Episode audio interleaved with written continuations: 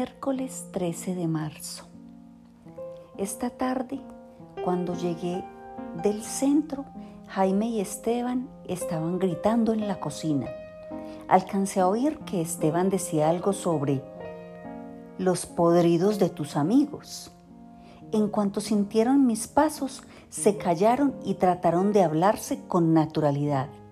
Pero Jaime tenía los labios apretados y a Esteban le brillaban los ojos. ¿Qué pasa? pregunté. Jaime se encogió de hombros y el otro dijo, nada que te importe. Qué ganas de encajarle una trompada en la boca. Eso es mi hijo, ese rostro duro, que nada ni nadie ablandará jamás. Nada que me importe. Fui hasta la heladera y saqué la botella de leche, la manteca. Me sentía indigno, abochornado. No era posible que él me dijera nada que te importe. Y yo me quedara tan tranquilo, sin hacerle nada, sin decirle nada. Me serví un vaso grande. No era posible que él me gritara con el mismo tono que yo debía emplear con él y que sin embargo no empleaba. Nada que me importe. Cada trago de leche me dolía en las sienes. De pronto me di vuelta y lo tomé de un brazo. Más respeto con tu padre, ¿entiendes? Más respeto. Era una idiotez decirlo ahora, cuando ya había pasado el momento. El brazo estaba tenso, duro, como si repentinamente se hubiera convertido en acero o en plomo. Me dolió la nuca cuando levanté la cabeza para mirarlo en los ojos. Era lo menos que podía hacer. No, él no estaba asustado. Simplemente sacudió el brazo hasta soltarse.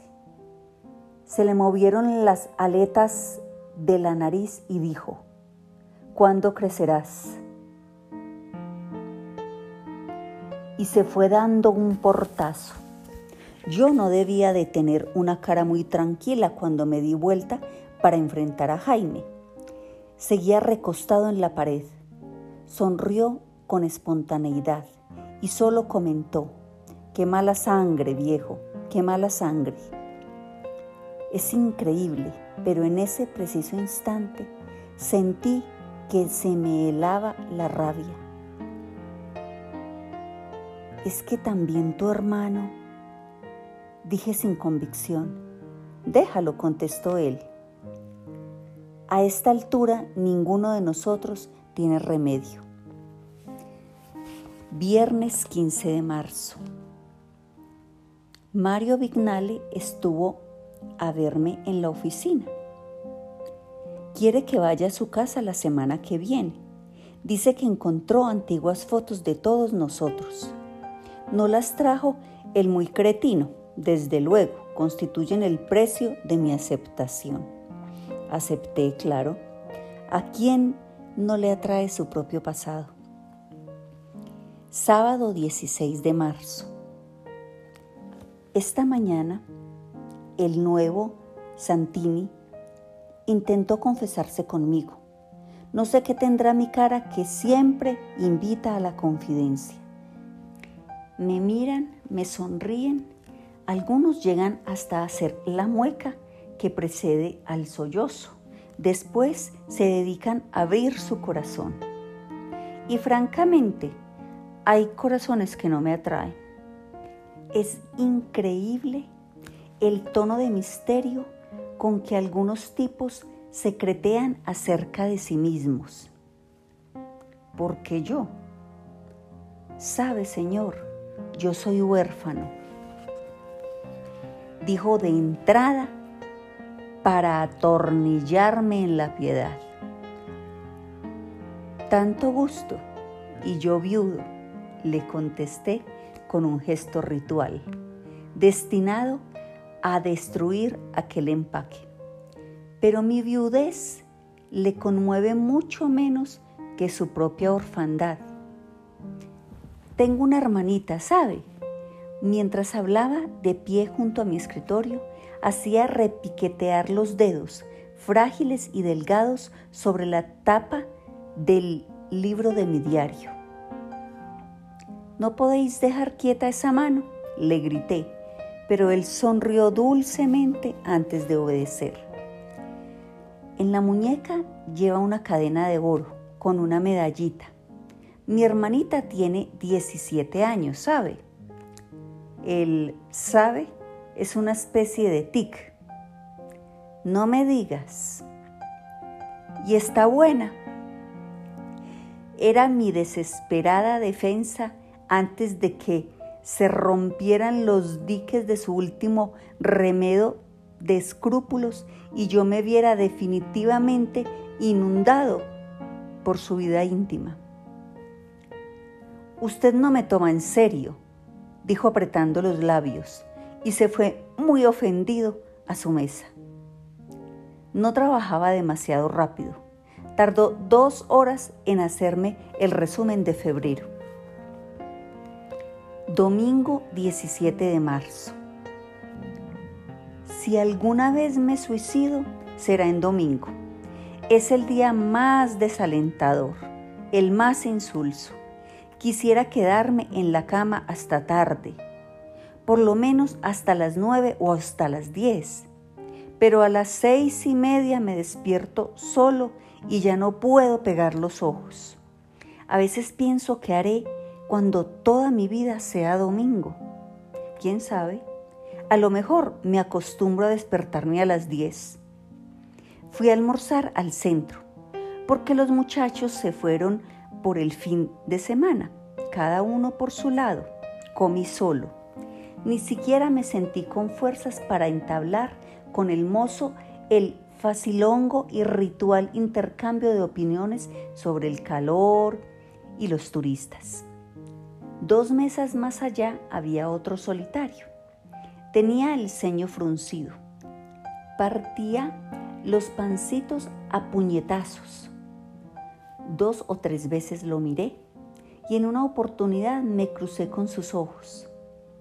Me pareció que allí había odio. ¿Qué habría para él en mis ojos? Debe ser una regla general que los solitarios nos simpaticemos. ¿O será que Sencillamente somos antipáticos.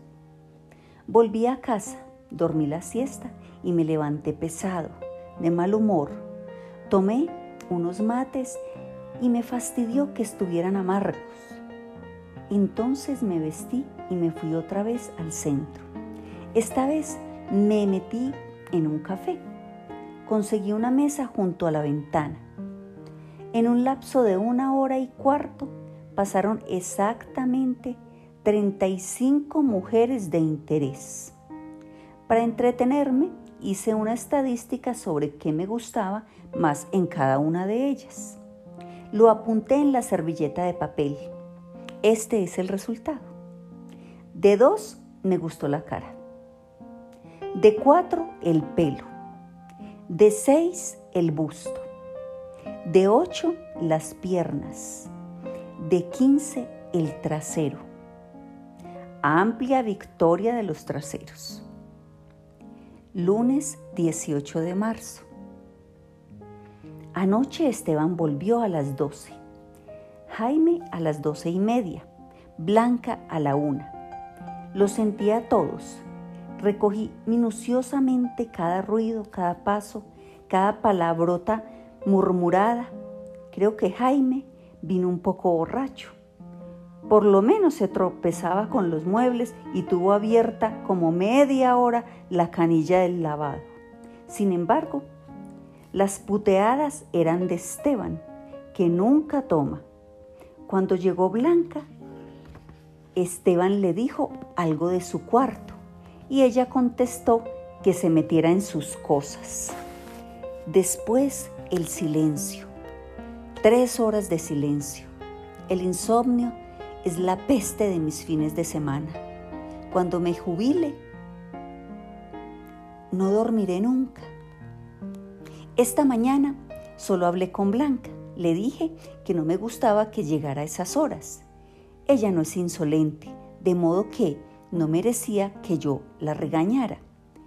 Pero además está el deber, el deber de padre y madre. Tendría que ser ambos a la vez y creo que no soy nada. Sentí que me extralimitaba cuando me oí preguntándole con tono admonitorio, ¿qué anduviste haciendo? ¿A dónde fuiste? Entonces ella, mientras embadurnaba la tostada con mantequilla, me contestó, ¿por qué te sientes obligado hacerte el malo? Hay dos cosas de las cuales estamos seguros, que no tenemos cariño y que yo no estoy haciendo nada incorrecto. Estaba derrotado. Sin embargo, agregué, nada más que para salvar las apariencias. Todo depende de qué entiendes por incorrecto. Martes 19 de marzo. Trabajé toda la tarde con Avellaneda. Búsqueda de diferencias. Lo más aburrido que existe. Siete centésimos. Pero en realidad se componía de dos diferencias contrarias. Una de 18 centésimos y otra de 28. La pobre todavía no agarró bien la onda. En un trabajo de estricto automatismo como este, ella se cansa igual que en cualquier otro que la fuerce a pensar y a buscar soluciones propias.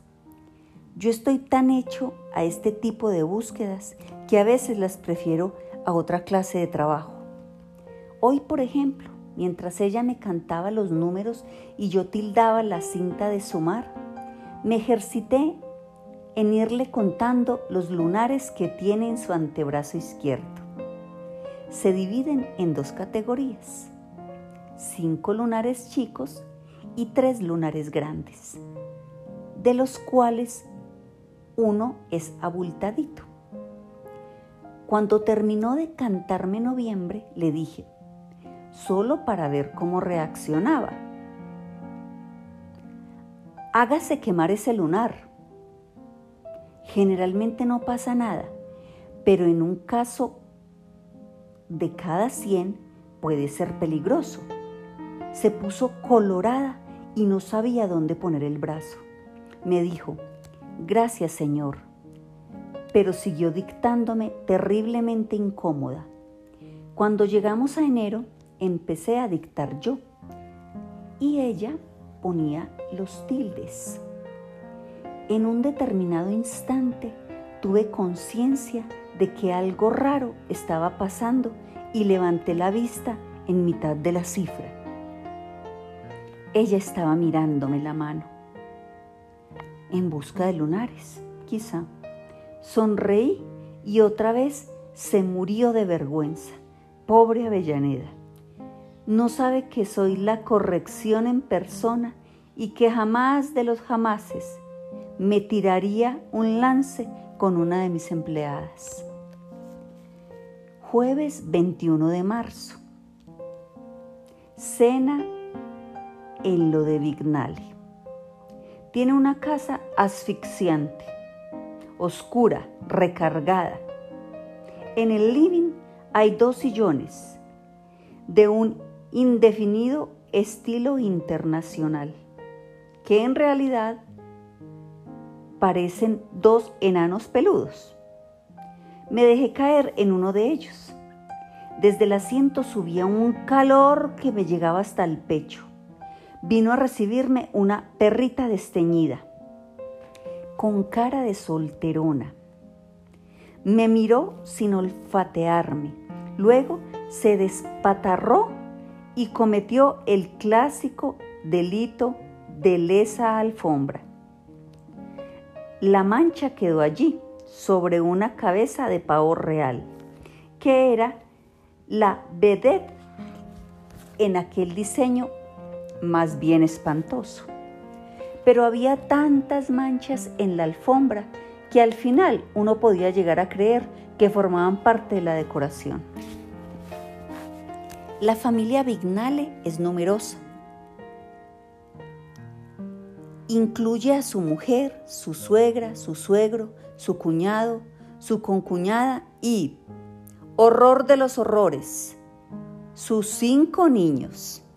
Estos podrían ser definidos aproximadamente como monstruitos. En lo físico son normales, demasiado normales, rubicundos y sanos. Su monstruosidad está en lo molestos que son. El mayor tiene 13 años. Vignale se casó ya maduro y el menor tiene 6 años. Se mueven constantemente, constantemente hacen ruido, constantemente discuten a gritos. Uno tiene la sensación de que se le están trepando por la espalda, por los hombros, que siempre están a punto de meterle a uno los dedos en las orejas o tirarle del pelo. Nunca llegan a tanto, pero el efecto es el mismo. Y se tiene conciencia de que en casa de Vignale uno está a merced de esa jauría. Los adultos de la familia se han refugiado en una envidiable actitud de presidencia que no excluye trompadas perdidas que de pronto cruzan el aire y se instalan en la nariz o en la sien o en el ojo de uno de aquellos angelitos. El método de la madre, por ejemplo, podría definirse así. Tolerar toda postura e insolencia del niño que moleste a los otros, incluidas visitas, pero castigar todo gesto o palabra del niño que la moleste a ella personalmente. El punto culminante de la cena tuvo lugar a los postres. Uno de los chicos quiso dejar testimonio de que el arroz con leche no le agradaba.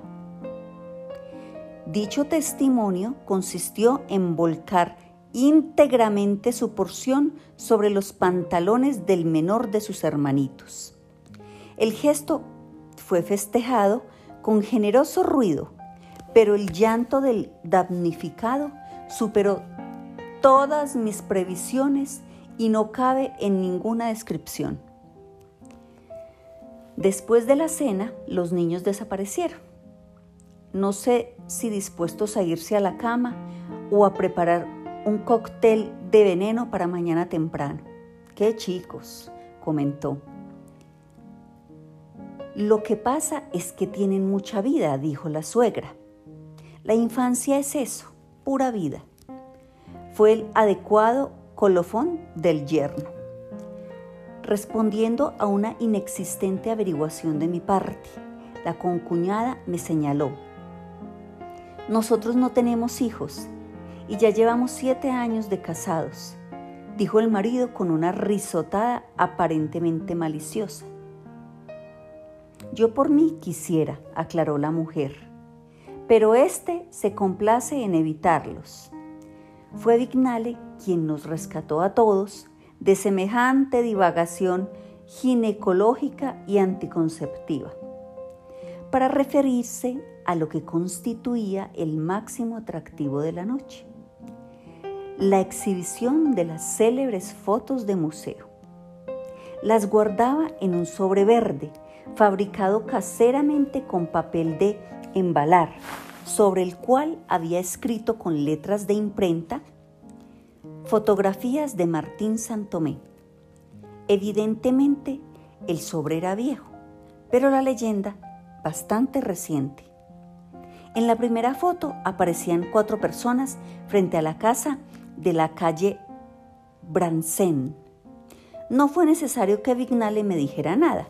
A la vista de la fotografía, mi memoria pareció sacudirse y acusó recibo de aquella imagen amarillenta que había sido sepia.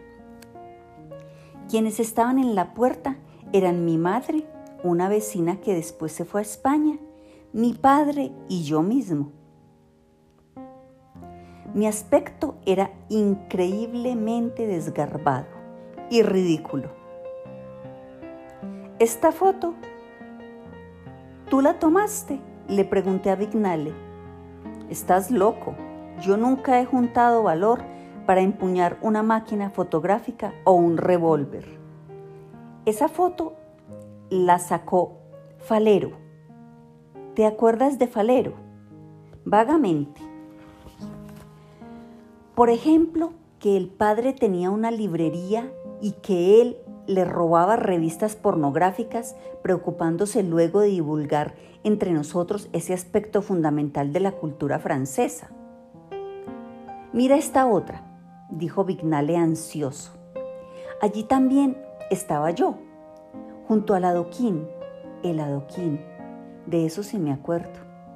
Era un imbécil que siempre se pegaba a nosotros, festejaba todos nuestros chistes, aún los más aburridos, y no nos dejaba ni al sol ni a la sombra. No me acordaba de su nombre, pero estaba seguro de que era el adoquín. La misma expresión pajarona, la misma carne fofa, el mismo pelo engominado. Solté la risa, una de mis mejores risas de este año. ¿De qué te ríes? preguntó Vignale. Del adoquín. Fíjate qué pinta. Entonces Vignale miró los ojos, hizo una recorrida vergonzante por los rostros de su mujer, de sus suegros, de su cuñado, de su concuñada, y luego dijo con voz ronca, Creí que ya no te acordabas de ese mote. Nunca me gustó que me llamaran así. Me tomó totalmente por sorpresa. No supe qué hacer ni qué decir. Así que Mario Vignale y el adoquín eran una misma persona. Lo miré, lo volví a mirar y confirmé que era estúpido, empalagoso y pajarón. Pero evidentemente se trataba de otra estupidez, de otro empalago. No eran las del adoquín de aquel entonces que iban a ser. Ahora tienen no sé qué de irremediable. Creo que balbuceé. Pero si nadie lo decía con mala intención. Acuérdate de que a Prado le decían conejo. Ojalá me hubieran llamado a mí el conejo, dijo en tono compungido. El adoquín Vignale. Y no miramos más fotografías.